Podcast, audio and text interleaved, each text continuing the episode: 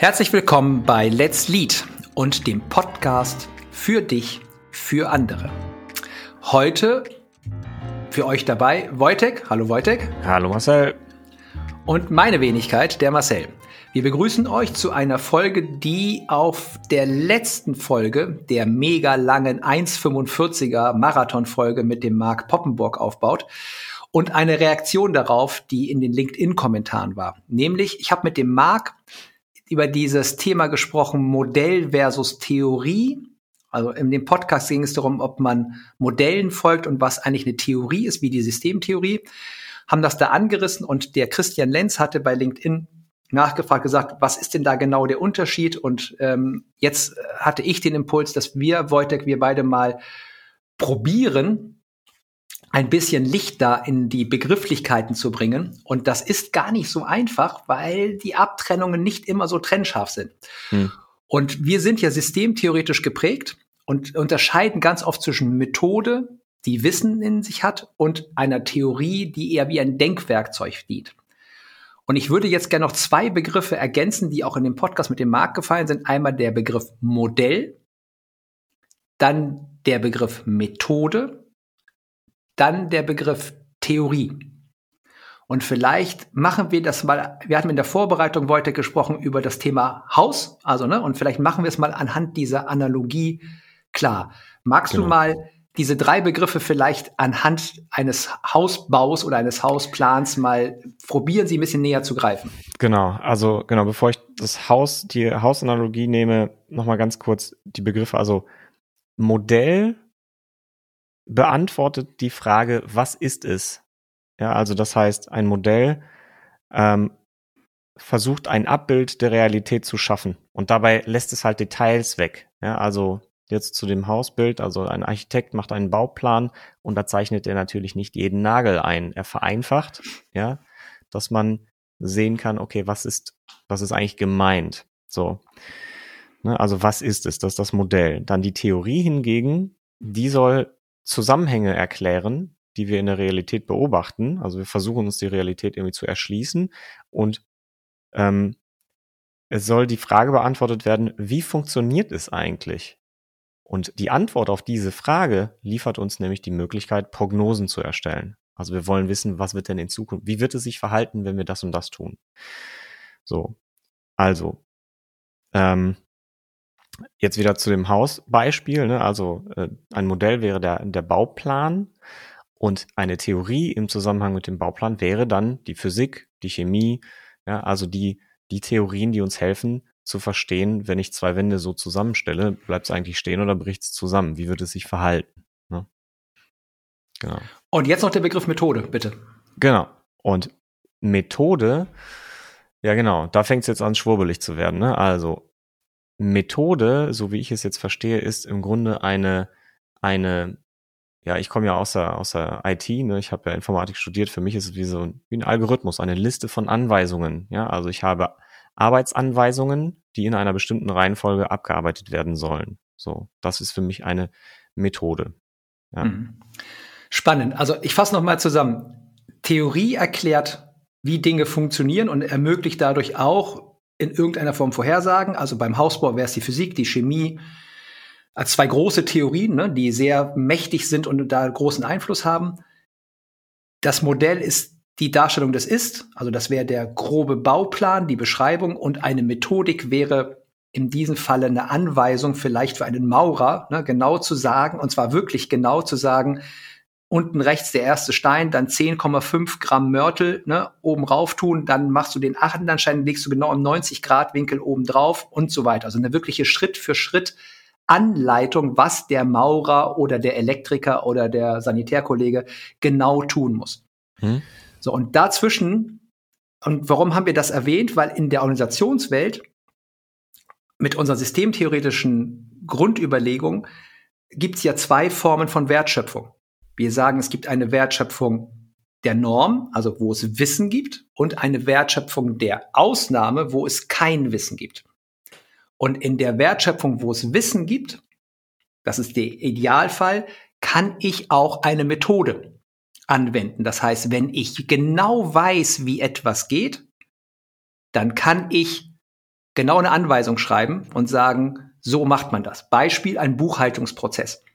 Hm. Ja, also wenn ich die technische Ablauf der Buchhaltung, Rechnungseingang, Kontierung, Ablegen, Verwaltung, bis am Ende die Rechnung in irgendeiner Bilanz landet, kann ich dem Buchhalter oder der Buchhalterin eine Anweisung schreiben. Also die Rechnung kommt rein, du öffnest die E-Mail, du checkst als erstes das Konto, ist die Adresse richtig geschrieben, ne? dann buchst du es dahin, machst hier einen Stempel drauf, genau auf das Feld, legst es in diesen Ordner ab. Also da kann man eine Anweisung schreiben, mhm. weil diese Tätigkeit auch immer gleich ist.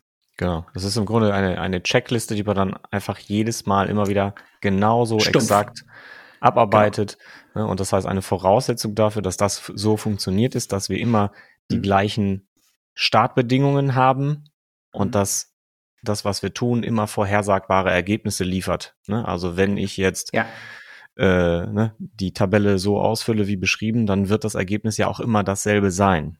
Oder das genau. gleiche. Zumindest. Und genau, und dann sagt man, du musst nicht nachdenken. Weil das ganze Denken ist schon vorab geschehen und das ganze Denken steckt in der Methode, in der Anweisung. Also du als Nutzer der Methode musst nicht mehr nachdenken. Hm. Und dann gibt es, da kommt die Kritik rein, ne? jetzt, dass man sagt, das sehr sparsam oder nur einsetzen, wenn man wirklich Wissen hat, weil ganz oft gibt es Fragen wie Innovation oder wie erschließe ich mir einen neuen Kundenkreis oder wie mache ich ein Meeting? Ja, also schönes Beispiel sind Meetings. Ne? Wie mache ich ein gutes Meeting? Da sagen wir aus der Systemtheorie, das ist komplex, also steckt voller Überraschung, ist nicht planbar. Es gibt also kein Wissen, wie man ein gutes Meeting macht. Also Wissen mhm. heißt, ich weiß 100 Prozent, wie es geht. Also kann man auch keine finale Anweisung schreiben. Mhm. So, und spannend ist, dass das eine sinnhafte Trennung ist in meiner Welt, um Differenzierung zu machen und besser zu verstehen, welche Arten von Wertschöpfung es gibt. Aber sie vermischen sich in meiner Welt. So gibt es in allen, also in den meisten, auch im Buchhaltungsprozess, komplexe Anteile. Mhm. Also Dinge, die überraschen. Die Software kann mal haken und nicht funktionieren die Adresse, die die Buchhalterin prüfen muss, ne, ist irgendwie doch anders geschrieben. Jemand schickt etwas ein und es ist kein PDF, sondern es ist ein PNG-Datei, ne? So und dann ist die Frage, ob ich zu allen Eventualitäten immer eine Methode habe. Mhm. Oder ob nicht auch in tief blauen, also für uns komplizierten Prozessen auch immer ein Funke Komplexität und Überraschung drinsteckt. Ja. Ein, ich glaube, ein, ein kleiner Denkfehler, den ich bei dir raushöre, ist, du sagst, die Dinge sind entweder kompliziert oder komplex. Und ich würde das andersherum aufziehen. Also ich sage, die Dinge sind einfach, wie sie sind.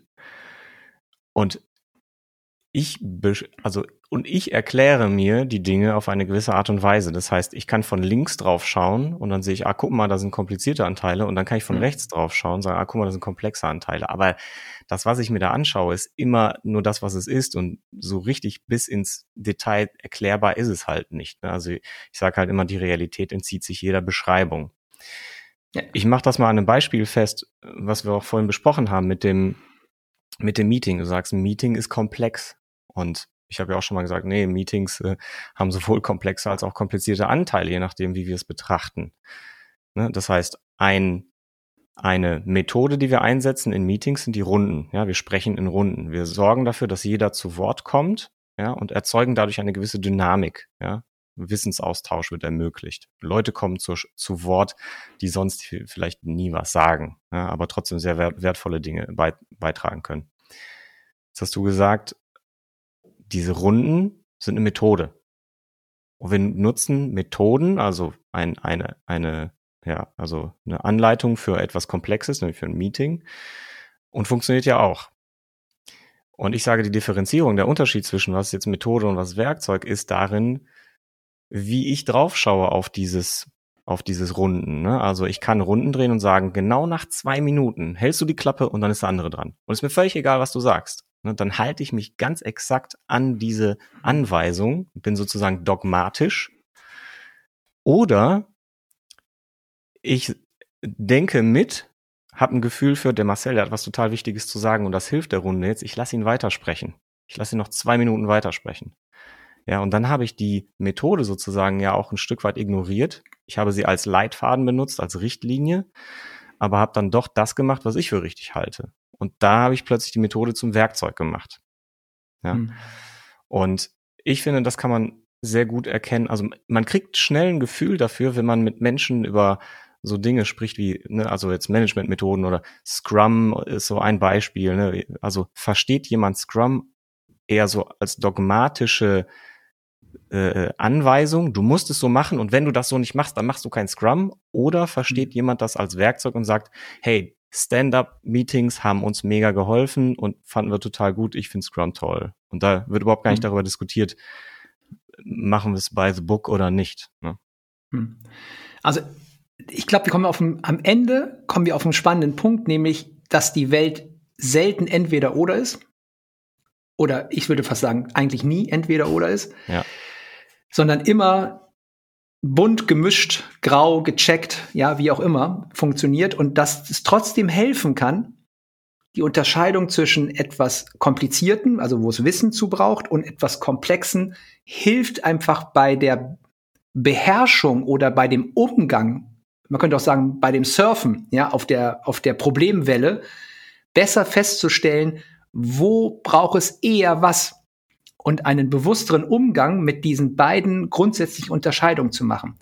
Weil genau wie du sagst, wenn ich eine Methode oder auch die Spotify-Methode als Managementmodell ne, oder probiere zu kopieren und sage, wir machen das genauso bei unserer Organisation wie Spotify oder wir setzen jetzt überall stumpf Scrum ein. Ja, als dogmatische, so macht man das. Holocracy ist auch so ein Bild, wo es Firmen gibt, die sagen, wir setzen das komplett nach Anweisung um.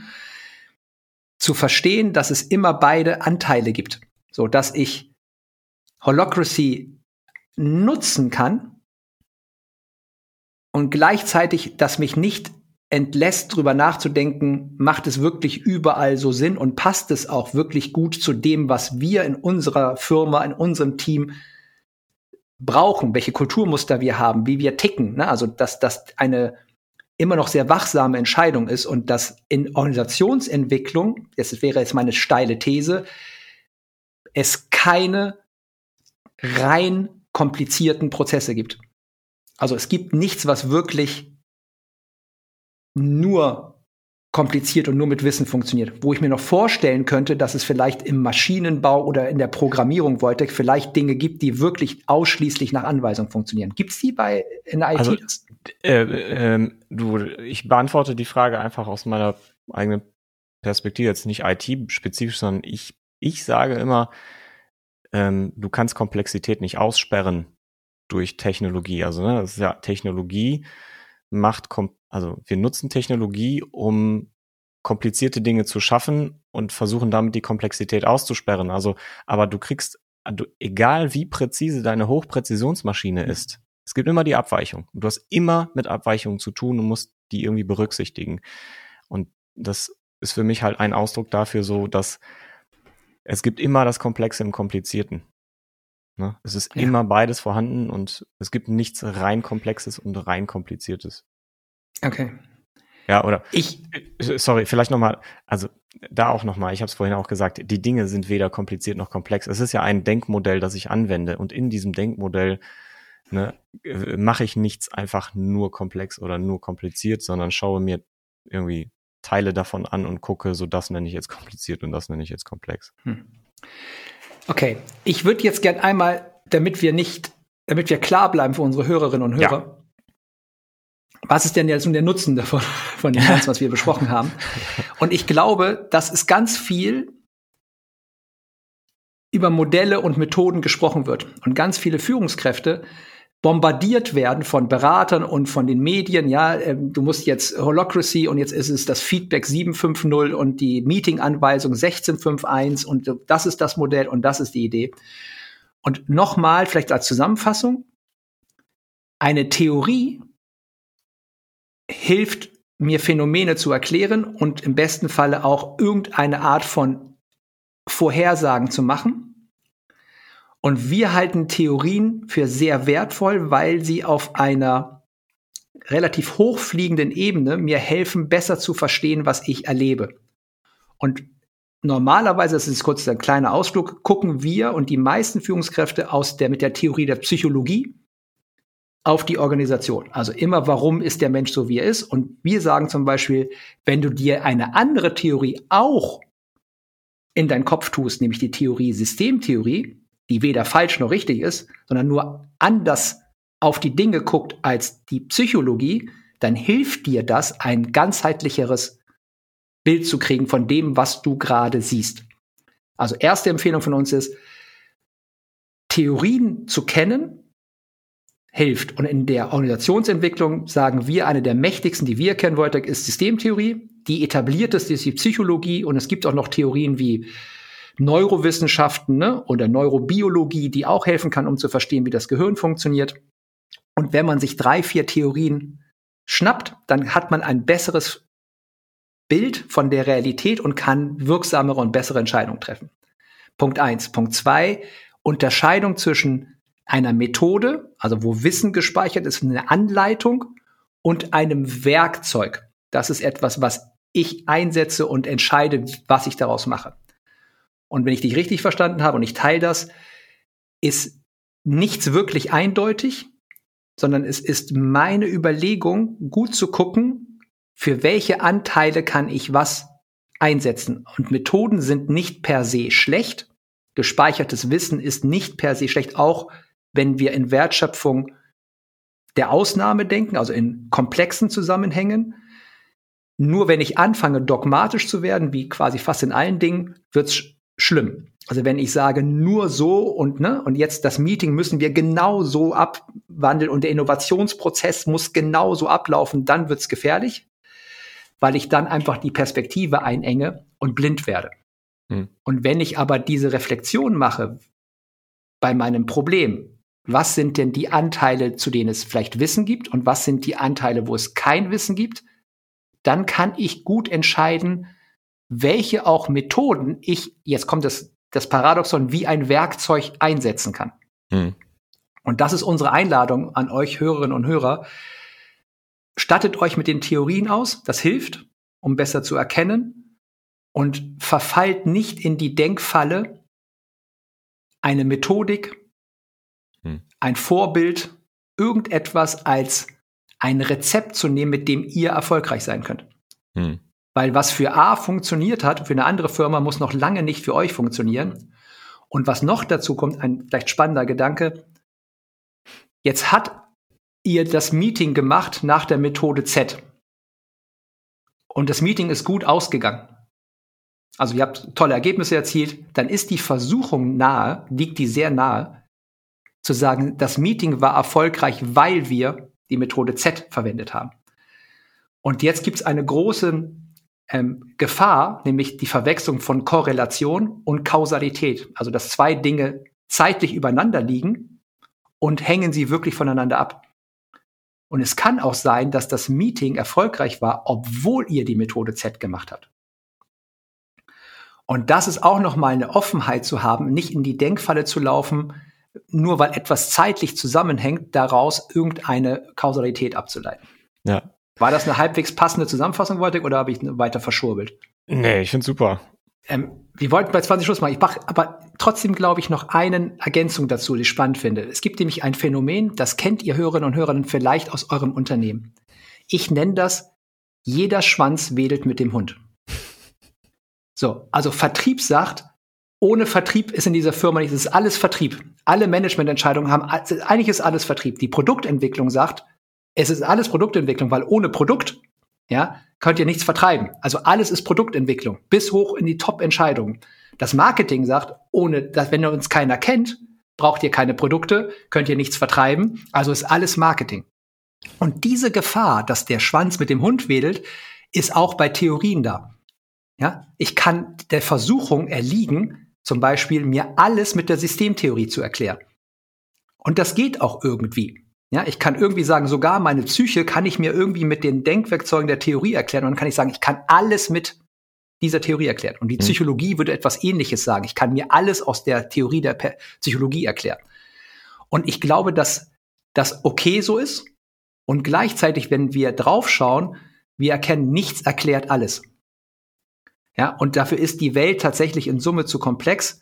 Hm. Also habt ihr als Führungskräfte da draußen eine wunderbare, schwierige Aufgabe, nämlich selbst euch Theorien anzugucken, zu bewerten, gut abzuwägen und dann im jeweiligen Kontext, in der jeweiligen Situation und fast jedes Mal neu wieder zu überlegen, was passt denn jetzt? Was ist denn jetzt das richtige Werkzeug oder die passende Methode? Und das könnt ihr meistens nur mit eurem Bauchgefühl entscheiden.